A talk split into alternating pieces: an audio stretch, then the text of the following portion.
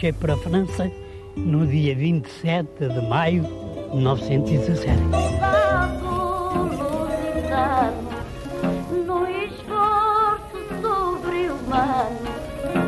Eu fui ferido, estive muito mal, estive à morte, cego. Rastejamos como sapos, com as fardas em farrapos, pela terra de ninguém. Eu tinha precisamente a impressão de uma, uma, uma chuva de fogo que vinha do céu e que abrangia a terra inteira. 100 mil portugueses na Primeira Guerra. Um programa de Ana Aranha.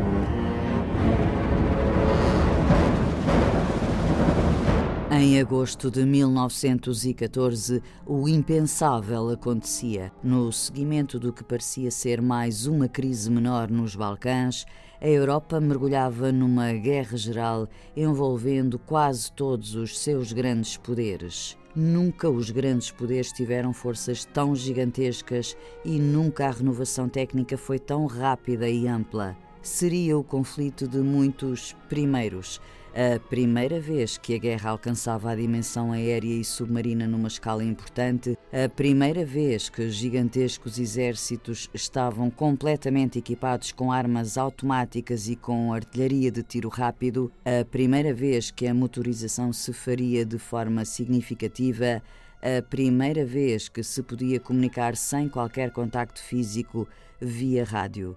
A Europa ia mergulhar de surpresa numa guerra geral com forças de dimensão impensável antes, servidas por uma indústria pesada de crescimento recente, com novidades técnicas nunca experimentadas naquela escala.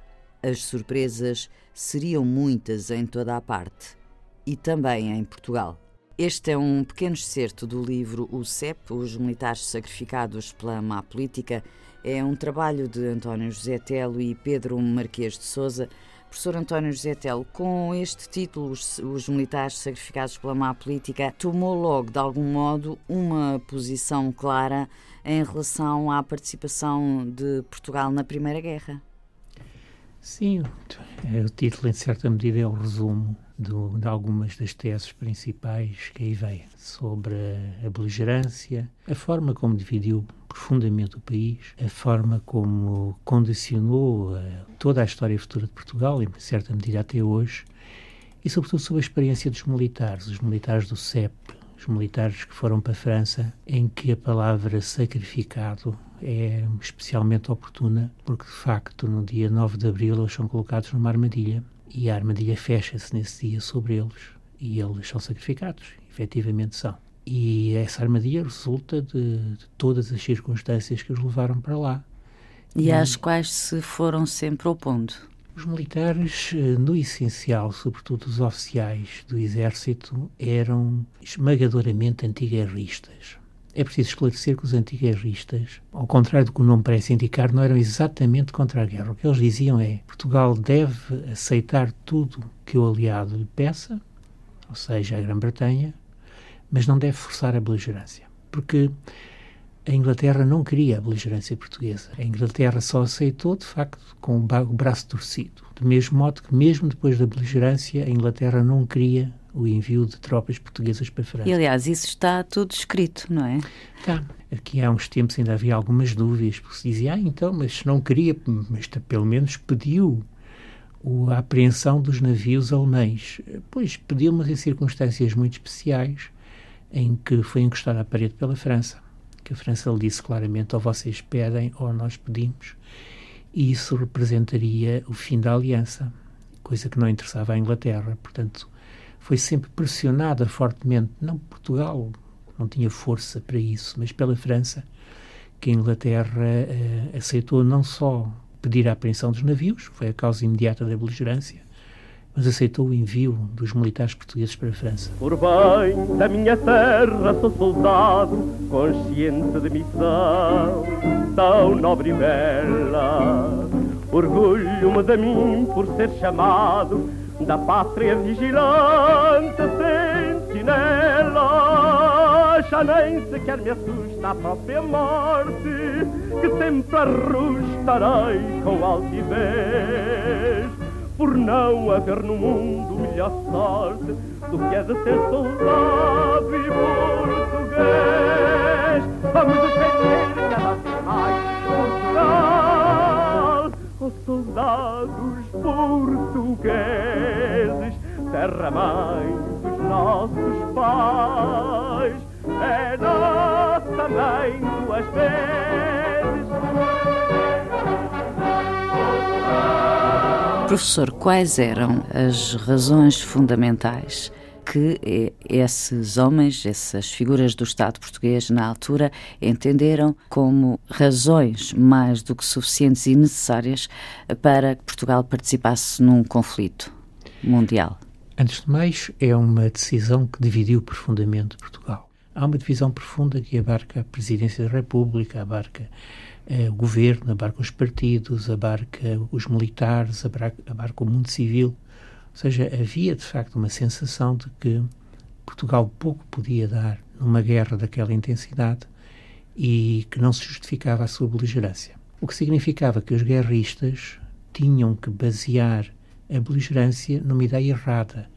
Tinham que fazer a população acreditar que ela era feita a pedido do aliado. Por várias vezes, Afonso Costa vai a Londres e diz claramente: se vocês não me derem um documento que permita que a população acredite que são vocês que querem a beligerância, eu sou derrubado no dia seguinte. E a única coisa que interessava à Inglaterra era um uso passivo do espaço atlântico português. Mas a grande motivação tem a ver com a ordem interna. Ou seja, na altura, o setor mais radical dos republicanos se identificava em larga medida com o chamado Partido Democrático. Era o menos democrático de todos os partidos. Mas esse setor via na beligerância uma maneira de se consolidar no poder e, sobretudo, de criar uma república radical. Esse setor queria que a república assumisse políticas que de outra maneira ele sabia que não conseguia impor. Ele estava crescentemente isolado. Pelo evoluir normal das circunstâncias, em 1914 seria afastado do governo, porque eh, toda a sua ação em 1913 o tinha isolado perante a opinião pública. A guerra surge-lhe como uma grande oportunidade. E pensam que em Portugal se pode refazer o que aconteceu em França, em que, quando começou a guerra, há uma união à volta da União Sagrada. É preciso compreender uma coisa. Na frente ocidental, em França, que é a principal frente da guerra, isto é a maior guerra da humanidade. Não é uma coisa qualquer a frente ocidental é a mais exigente de todas. E ali só há um inimigo, que é a Alemanha, que é considerado, se não o melhor, pelo menos um dos melhores exércitos de combate na altura. Professor, e cá tinha-se a noção da dimensão da guerra, do, do poderio militar no terreno? Os radicais republicanos sempre mostraram uma profunda ignorância dos assuntos militares. Eles sempre acharam que isto iria funcionar por um milagre qualquer que mesmo forçando a vontade dos oficiais, mesmo sem ter um país unido e a opinião pública por trás, por um qualquer milagre, haveria uma capacidade de de repente criar uma força operacional e eficaz. Tanto mais que se tinha o apoio da Inglaterra. Um dos pontos fundamentais, justamente que era político, não tem a ver com militar, é que era preciso não só beligerância, mas era preciso enviar forças para a França para combater no setor britânico porque se esperava que com isto viesse favorecer de laços com a Inglaterra e era a Inglaterra que interessava a estes, a estes políticos. Ora, como a Inglaterra sabia isto e sabia perfeitamente qual era a realidade militar portuguesa na altura e qual era o sentimento do corpo de oficiais do exército, era a primeira a dizer nem pensar. Uhum. Assim que a Alemanha declarou guerra, a primeira coisa que a Inglaterra fez foi dizer: muito bem, uh, defendam uh, o Portugal continental, enviem forças para, para a África, defendam, mas mais nada. Professor, o que é que uh, quer dizer exatamente a originalidade de Portugal? Portugal é original em muitos campos. Eu vou dar um exemplo. Quando a guerra começou, houve aqueles Estados que foram envolvidos automaticamente na guerra. Alguns até foram invadidos, como tal estavam na guerra, quer quisessem, quem não. Claro. Foi o caso da Bélgica, foi o caso da Sérvia, portanto, uhum.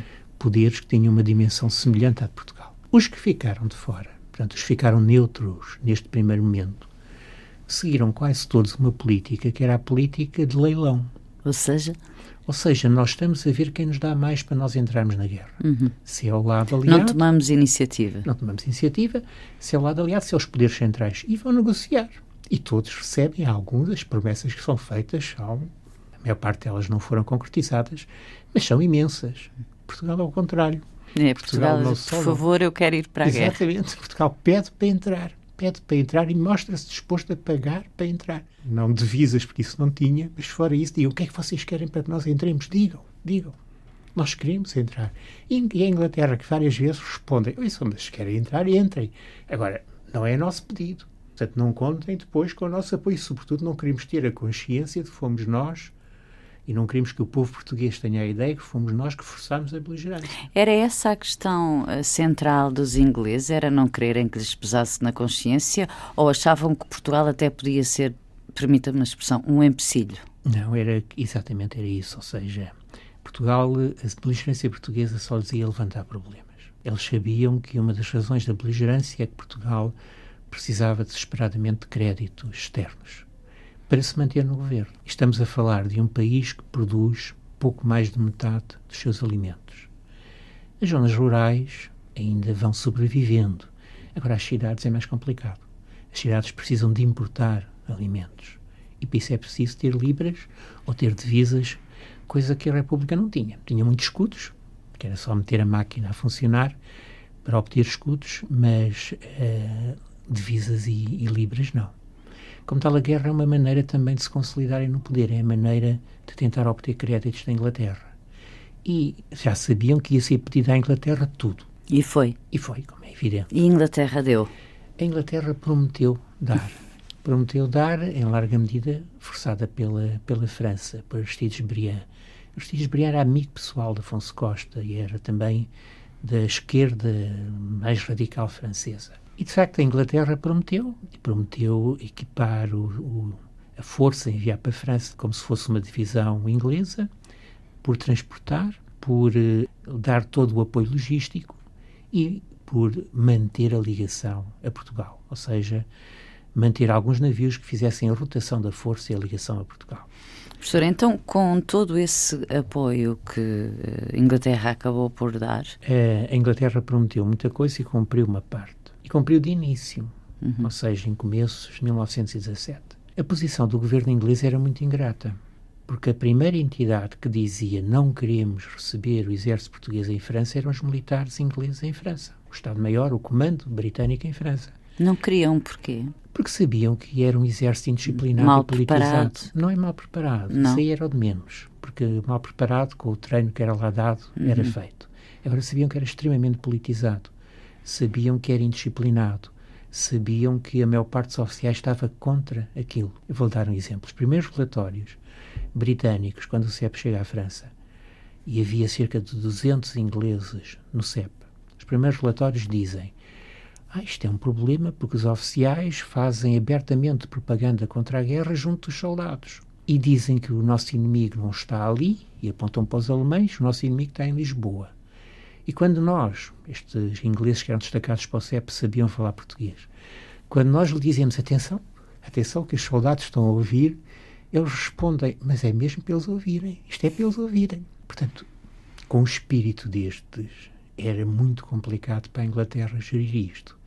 A Inglaterra tinha receio, inclusive, do efeito de contágio do CEP. Nas tropas inglesas? Nas próprias tropas inglesas. Porque, repare, estamos na altura, isto é 1917, Estamos na altura em que se dão as amotinações gerais no exército francês, que está ali ao lado da Inglaterra, não é?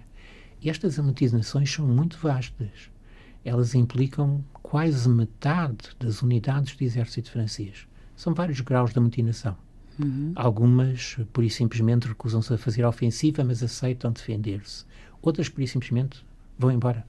Abandonam as armas e vão embora. Os militares franceses fazem isso por quê, professora? Fazem por várias razões. Em larga medida pelas grandes baixas que tiveram em Verdun no, no uhum. ano anterior e, sobretudo, nas ofensivas de nível, as ofensivas da Primavera 17. São ofensivas tão inúteis como qualquer outras desta fase da guerra, ou seja, milhões de homens são lançados com táticas absolutamente suicidas e, de facto, sabendo que um ataque à baioneta naquelas circunstâncias significa pelo menos metade de baixas sem conseguir nada. Portanto, com esse clima uh, de deserção e uh, mutinação uh, das tropas francesas, com a, a tal indisciplina dos oficiais portugueses, dizia o professor, os ingleses... Não era só indisciplina, indisciplina, não havia bem indisciplina dos oficiais, a indisciplina era no resto do exército. vou dar um exemplo também. Os relatórios britânicos diziam, há uma coisa muito esquisita neste exército, os oficiais têm medo dos sargentos, que é uma coisa difícil de entender, de facto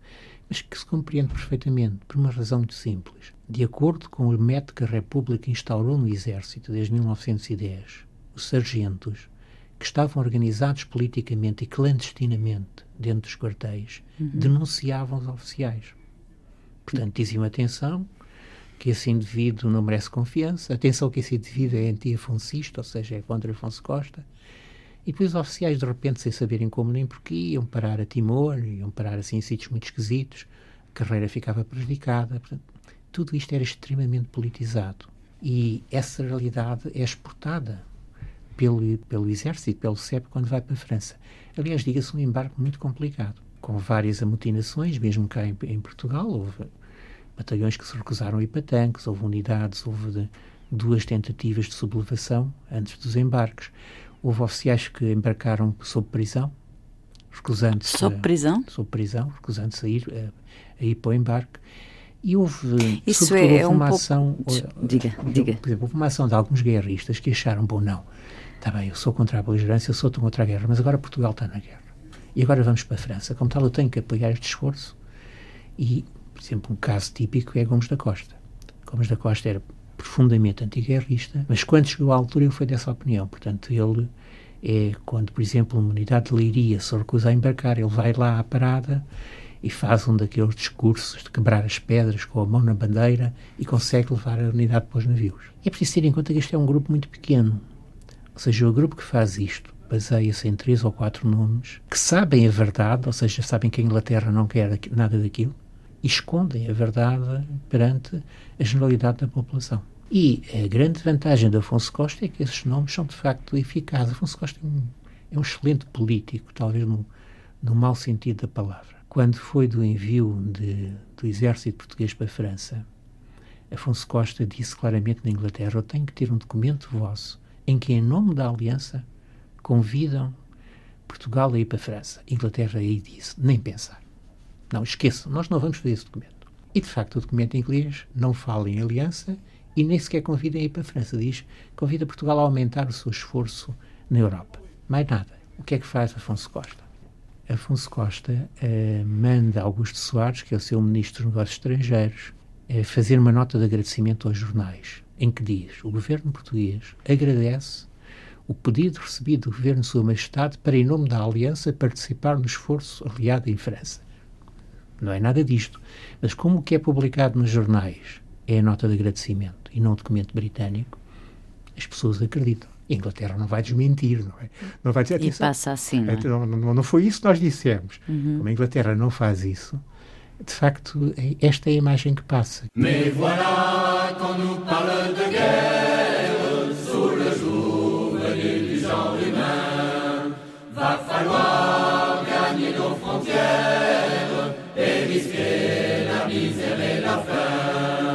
iras-tu selon le sort des astres? Risquer ta peau ou tuer ton prochain?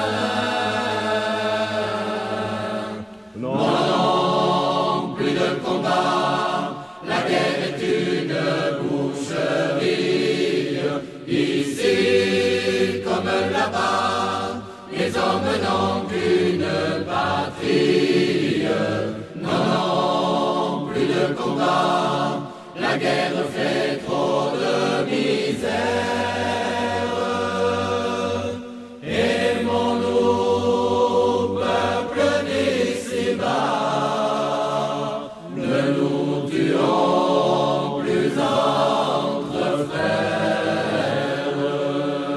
Professor António José Telo, vamos agora para a preparação do CEP, o Corpo Expedicionário Português.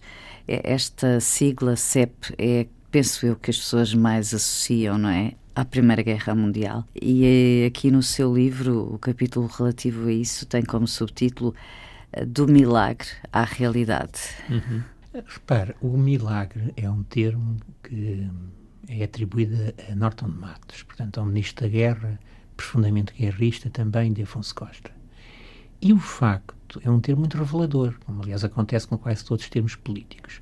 Porque milagre é uma intervenção divina. Quer dizer, é algo que Deus faz uma coisa que não teria o alcance dos homens, porque uhum. senão não seria um milagre. Não é? Se fosse uma coisa normal, não seria um milagre. Quer dizer, é, é Norton de Matos a dizer nós temos conseguido aqui este campo de manobras de tanques, sem que isto tivesse resultado numa revolução, numa mutilação generalizada, foi um milagre. Ora bem, o que é que é isto? São cerca de 20 mil homens que durante aproximadamente uh, duas semanas, três semanas, se reúnem calmamente em tanques e fazem umas manobras e uns exercícios. Ora, repare, nós estamos em 1916.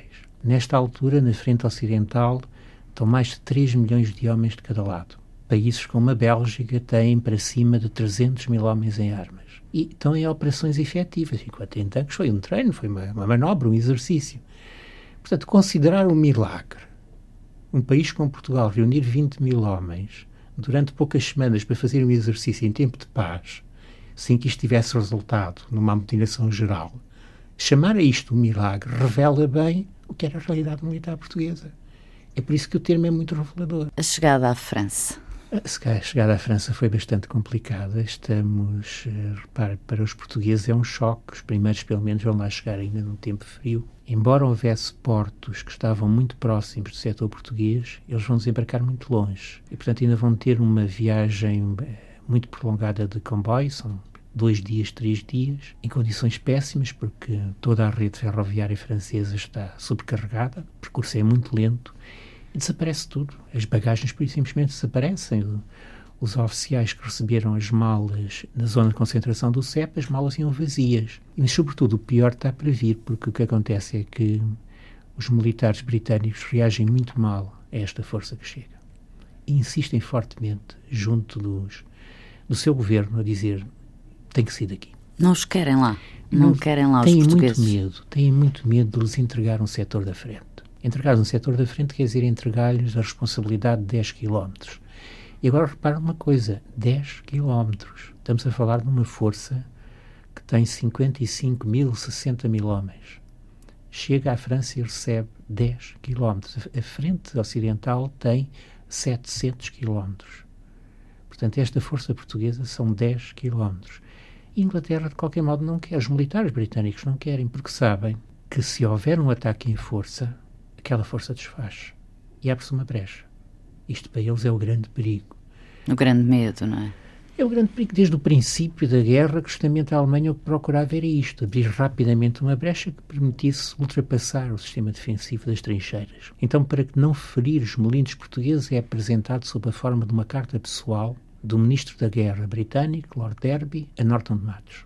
E a carta diz o seguinte: não é possível entregar um setor da frente aos portugueses, como tal, sugerimos uma de duas coisas. A primeira é repatriamos a força. Chegou a colocar-se essa hipótese? Sim, a Inglaterra pôs, isso, pôs essa como uma hipótese. Repatriamos uhum. a força, que era, aliás, o que o comando militar britânico em França queria. O que eles diziam tirem-nos daqui, mandem-nos para Portugal.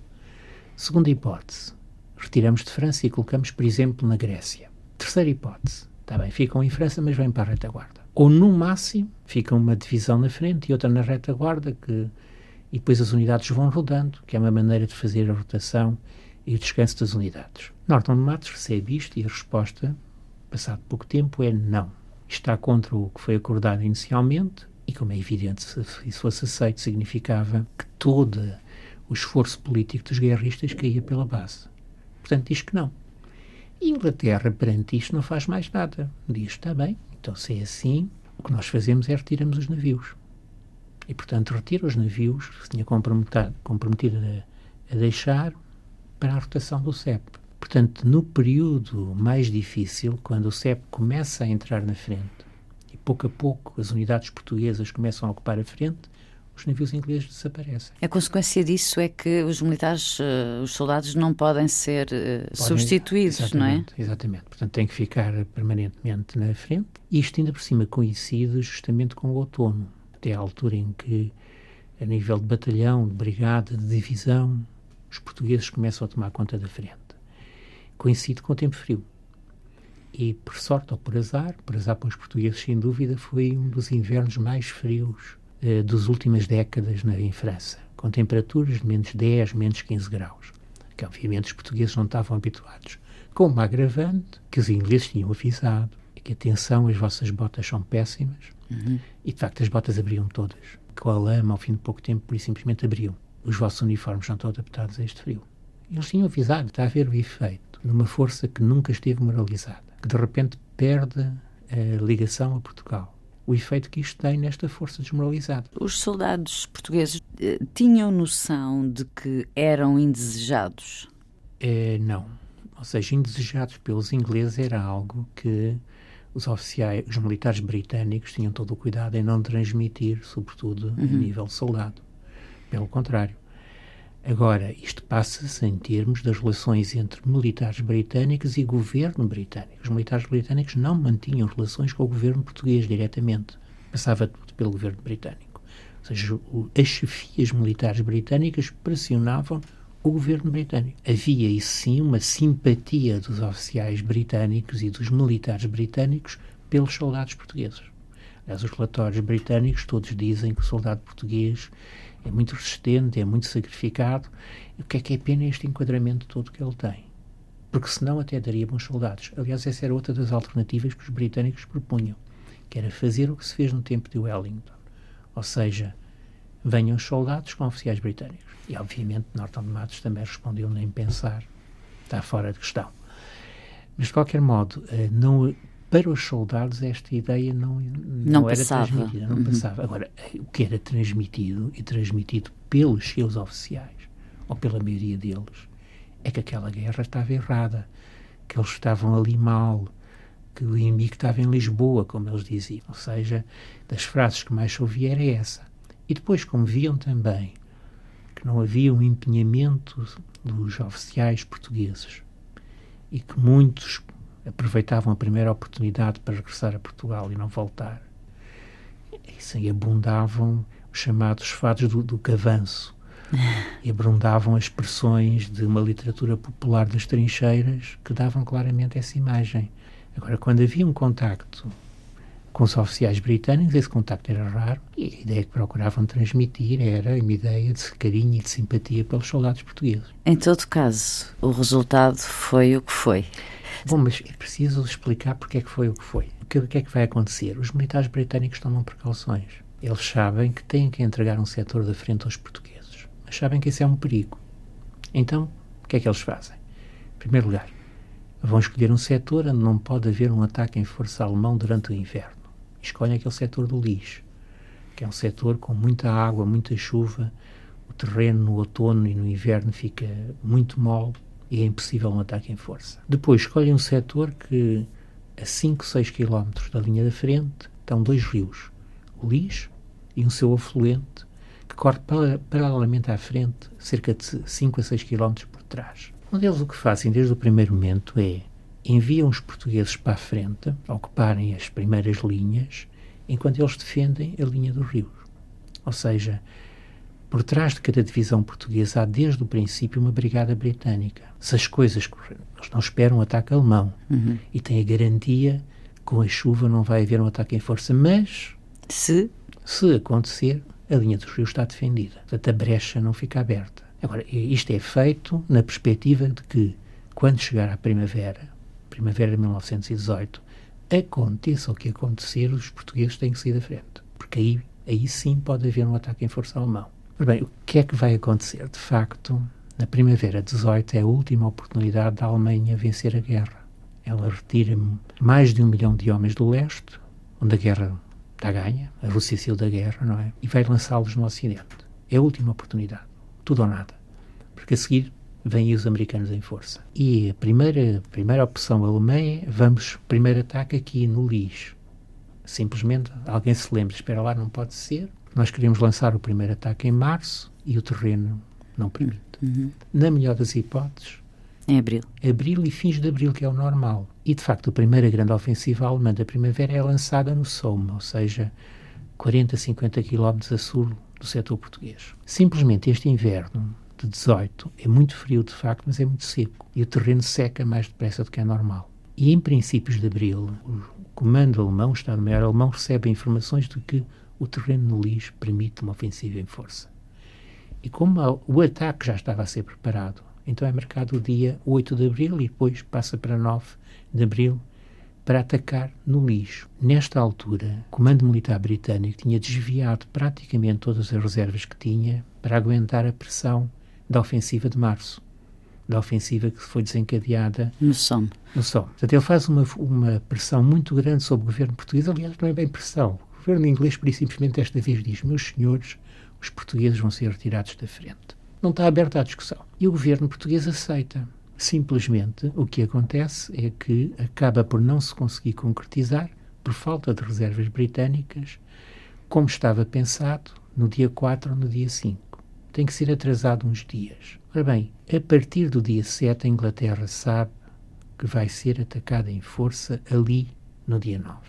E o que vai fazer é, no próprio dia 8, ou seja, um dia antes do ataque alemão, ela dá uma ordem aos portugueses, na altura só estava uma divisão portuguesa na frente, que estava inserida num corpo de exército britânico. A ordem que recebe é amanhã, ou seja, no dia 9, vão ser substituídos. Portanto, vêm para a retaguarda e tropas britânicas. Quem é que diz isso, portanto? Inglaterra. Inglaterra. No dia 8 é recebido o, Estado-Maior da 2 Divisão, uhum. que é comandado por Gomes da Costa, recebe essa ordem. Vocês amanhã, dia 9, vão ser substituídos. Sabendo a Inglaterra que nessa madrugada, na madrugada de 8 para 9, começaria o ataque em força alemão. Ora bem, porquê é que ela faz isto? Em primeiro lugar, porque isto permite-lhe afluir, fazer afluir as poucas reservas que tinha para defender a linha dos rios. A Inglaterra chega a pensar e discutir o que é que nós vamos fazer. Informamos os portugueses que eles vão ser atacados em força, mas que não podem ser substituídos.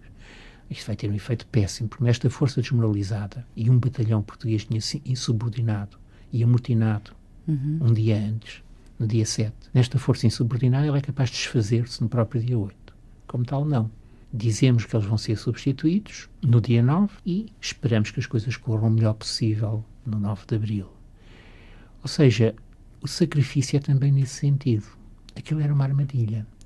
E as ordens inglesas são muito claras, porque dizem assim: olha, vocês vão ser substituídos amanhã, dia 9, mas, mas, se por acaso houver, entretanto, um ataque em força alemão, as vossas ordens, e os ingleses, ao menos nisto, disseram a verdade as vossas ordens são para morrer na linha B. Está linha escrito B. assim? Está. As vossas ordens são para morrer Repare, na linha isto B? Foram, isto foi um encontro, portanto, entre Estados-Maiores do Corpo de Exército e do Segundo Exército, que se deu na manhã do dia 8. Estas ordens são orais, inclusive o chefe de Estado-Maior da Divisão Portuguesa estranhou tanto estas ordens que disse: Eu quero receber por escrito essas ordens. Uhum. Porque as ordens eram de facto muito e estranhas. Recebeu por escrito? Não chegou a receber porque, passado umas horas, veio o ataque. Foi o ataque. Foi o ataque uhum. Portanto, os testemunhos são muito claros por parte dos portugueses, a documentação inglesa confirma que, sim, senhora, que as ordens orais foram essas. Portanto, não há dúvidas que essas eram as ordens. E os portugueses, quando receberam essa, essa ordem? É, eh, porque é, perceberam que os soldados portugueses é, iam ser perceber, sacrificados? Perceber eh, Vamos lá ver, nenhuma das memórias e relatos de oficiais portugueses que nos ficaram, a começar em Gomes da Costa, hum. diz claramente: eu entendi no dia 8 que na que madrugada de 9 vinha ali um ataque em força alemão. Mas, inclusive, o comando britânico diz oralmente ao general Tamanini, que, era, que ainda era o uhum. comandante do CEPA, e diz isto no dia 8, que no dia 9 eles vão ser atacados. Os militares britânicos fizeram aquilo. Qualquer militar com o mínimo de bom senso faria. Eles queriam vencer a guerra. Eles não queriam lá os portugueses, disseram-nos claramente, eles não foram Não, foram du não tiveram duplicidade. Eles disseram, disseram muito claramente. Eles nem sequer mentiram. Eles, no dia 8, quando dizem aos portugueses, não dizem defendam a linha B, dizem morram na linha B. Eles sabiam que aquilo não tinha defesa possível. Sabiam que perante o ataque em força aquela defesa se desfazia rapidamente. Nem sequer tiverem coragem de dizer, olha, defendam a linha B. Não, disseram morram na linha B. Portanto, tudo isto é de facto um clima envenenado, é uma armadilha que está criada. Está criada por quem? Pela política guerrista que criou aquilo tudo, criou esta relação envenenada com a Inglaterra, que colocou os militares portugueses nesta armadilha. A missão do CEP estava expressa em poucas palavras pelo comandante inglês, que era o nosso comandante superior. O CEP é para morrer na primeira linha. Era essa a missão. Quer dizer, nós estávamos em postos avançados. E os postos avançados não retiram, senão por ordem superior. Capitão Ribeiro da Laje, numa gravação de 1967. Ribeiro da Laje foi ferido em combate na Batalha de Lalis. Feito prisioneiro pelos alemães, só regressou a Portugal no início de 1919. Já amanhã alta, já para aí 9 ou 10 horas, vimos avançar uns elementos pela nossa direita. E eu tomei a iniciativa de, dispor uns atiradores para lhes, dar, para, para dar para baixo. Nisto fui ferido, porque a primeira linha portuguesa ligava com a primeira linha inglesa e os alemães atacaram justamente no ponto de junção. Houve, portanto, um abrir de porta. Não sei se seria aberta a porta do lado português, mas a porta do lado inglês abriu-se e eles entraram e vieram pela, nossas, pela nossa esquerda e atacaram-nos. Eh, fomos absorvidos pelos alemães que avançaram. Nós estávamos, não estávamos em combate, nós estávamos no posto, no posto de socorros, em, em macas, conforme se podia ser. Para sermos evacuados, eu fui evacuado por uma janela, com a minha maca puxada por uma janela. Na altura em que me tiravam pela janela, uma granada caiu na parede. O pessoal que me, que me aguentava na, na maca raspou-se. Ficaram só um médico, que era o Dr. Zucht, e, e um alemão. O médico e o Zucht pegaram na maca e transportaram-me através do campo até, até uma, uma ambulância que estava na estrada. Na pátria vejo tudo que tem brilho, conforta e dá calor à nossa casa a chama da lareira, o olhar de um filho, o amor, o pão, o riso, a luz da brasa. Sejamos pela pátria sempre em guarda, porque essa é dos soldados a missão. E aquele que não honra sua farda, não honra nem os seus, nem a nação. Vamos defender cada vez mais Portugal os soldados portugueses, terra-mãe de nossos pais, é nossa mãe duas vezes.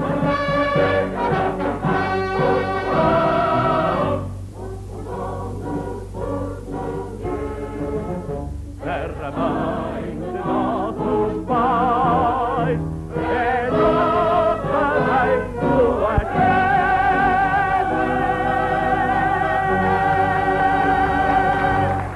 custos teve a guerra para quem ficou, para quem cá estava? Há muitas respostas para isso. Em primeiro lugar, para aqueles que a provocaram inutilmente, para os guerristas. Correu-lhes tudo ao contrário. Eh, não se conseguiram consolidar no poder, pelo contrário, eles são derrubados do poder logo em 17, com a Revolução de Sidónio. Por milagre, conseguem recuperar o controle da República eh, depois, em 19, mas de facto eles são derrubados do poder. Não melhoram a relação com a Inglaterra. A Inglaterra tem uma opinião cada vez pior deles e, mais do que isso, aquela atitude inglesa de retirar os navios é de facto uma forma de pressão. A Inglaterra não se limita a retirar os navios, a Inglaterra retira os navios e corta os créditos, sabendo que isso vai provocar a revolução em Lisboa. A Inglaterra quer derrubar aquele governo. Não conseguiu também melhorar o prestígio internacional de Portugal, por exemplo. No final da guerra, a Espanha, que se manteve neutra, entra na Sociedade das Nações e entra no Secretariado da Sociedade das Nações. Portugal não. Portanto, a única coisa que normalmente se diz é mas conseguiu manter as colónias. Bom, mas era preciso provar, coisa que eu acho não é possível, que se não tivesse entrado na guerra não teria mantido as colónias. Tudo indica que sim. Portanto, não é propriamente um, um objetivo e, sobretudo, algo positivo que se tenha obtido com a guerra. Mas pior do que isso, condenou a República e, mais do que isso, condenou a democracia. No início desta conversa dizia que, uh, provavelmente ainda hoje, passados 100 anos, vivemos consequências desta participação de Portugal na Grande Guerra. Era aí que estava a chegar agora? Hum, não era bem, ou seja, as consequências são mais vastas do que meramente para Portugal. Nós hoje vivemos um tempo muito próprio, muito original e diferente. E muitas das coisas que aconteciam em 14, nas vésperas da guerra, nós vemos hoje repetidas. Uhum. E repetidas com, inclusive, de uma maneira mais acentuada e mais forte. Antes da Primeira Guerra, houve duas guerras nos Balcãs e essas duas guerras provocam o caos em amplas zonas dos Balcãs. E a Primeira Guerra começa nos Balcãs, não é? E começa por um atentado terrorista nos uhum. Balcãs. Portanto, nós hoje vemos isso também numa escala maior. Há zonas crescentes à volta da Europa e na própria Europa onde as soberanias tradicionais têm dificuldade em fazer-se sentir. Pois a Grande Guerra era um período também de mudança muito rápida do quadro mental, das tecnologias, tal como acontece hoje em dia. Era um período em que a Europa parecia muito estável, parecia muito confiante em si própria, mas na realidade o seu terreno estava minado. Aliás, aquela frase que é atribuída ao ministro dos Negócios Estrangeiros britânico, quando a guerra começa, de que as luzes vão se apagar em toda a Europa e não se vão tornar a acender nesta geração, talvez o único erro que tenha é quando ele falou nesta geração. Devia ter dito nestas gerações, uhum. nas próximas gerações. Do caso específico de Portugal, a principal consequência da guerra são os efeitos internos. Para começar, o sofrimento que foi provocado em Portugal não foi diretamente pelas operações militares. No conjunto, houve cerca de 8 mil mortos em campanha. Bom, só em Lisboa a pandemia, que foi um resultado direto da guerra, provocou 60 mil mortos. Mas eh, é preciso ter em conta que não é só isso. A guerra vai provocar, de facto, um abalo profundo na sociedade portuguesa. Há fome generalizada, amotinações e desordens de todo o tipo, inclusive alargando-se agora às zonas rurais. Começam logo em 16 e vão crescendo com o tempo. Lisboa passa por vários períodos de assaltos generalizados, em que durante, por exemplo, em em maio 17, durante três dias, perde-se o controle das ruas da cidade. Portanto, era um clima isto, de grande desespero, não é? Era, das pessoas. Acontece nestes climas o que é normal. Quando estes climas estão, quando estão acontecimentos deste género, normalmente as pessoas encontram uma forma de fazer renascer a esperança. De acreditar que isto está bem, está mal. Vai passar. Vai, vai passar. E em Portugal isso é muito claro em 1917. É a mensagem de Fátima. As pessoas agarram-se. A, mensagem de Fátima transmite muito a outra face deste sentimento, que é a face de que temos que encontrar uma solução para isto, isto não pode continuar assim. E, uma, e há uma ideia também muito clara que, que a guerra impõe e faz, generaliza em Portugal, que é a ideia de que isto de facto, em larga medida, era inevitável, mas em larga medida é provocado por estes políticos e por esta política. Portanto, é a ideia de que aqueles políticos prestam mau serviço ao país e à nação. O que vai acontecer é que no final da guerra se generaliza uma outra ideia que, se não tivesse havido a beligerância, possivelmente não teria vingado, que é a ideia de que o problema é dos partidos e da política. Não é dos maus políticos uhum. e dos maus partidos, mas é em geral dos partidos e da política. Portanto, o que é preciso é, de alguma maneira, cortar a democracia, porque Portugal e a sociedade portuguesa não está adaptada à democracia. Portanto, está a abrir-se uma porta, não é? Ora, esta ideia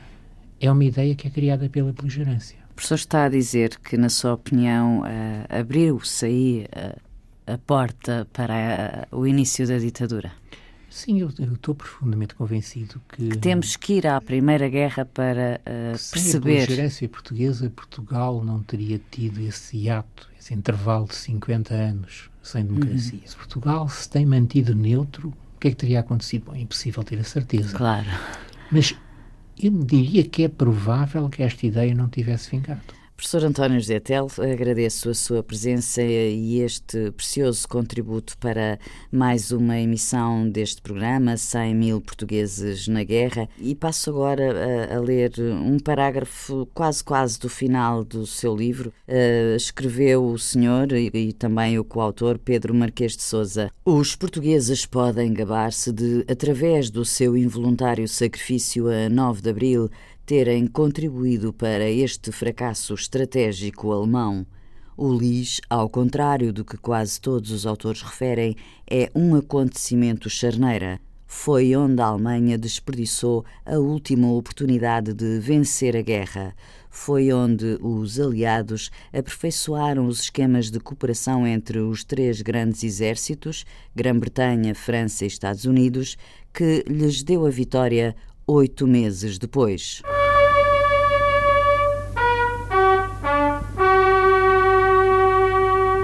Marchei para a França no dia 27 de maio de 1917.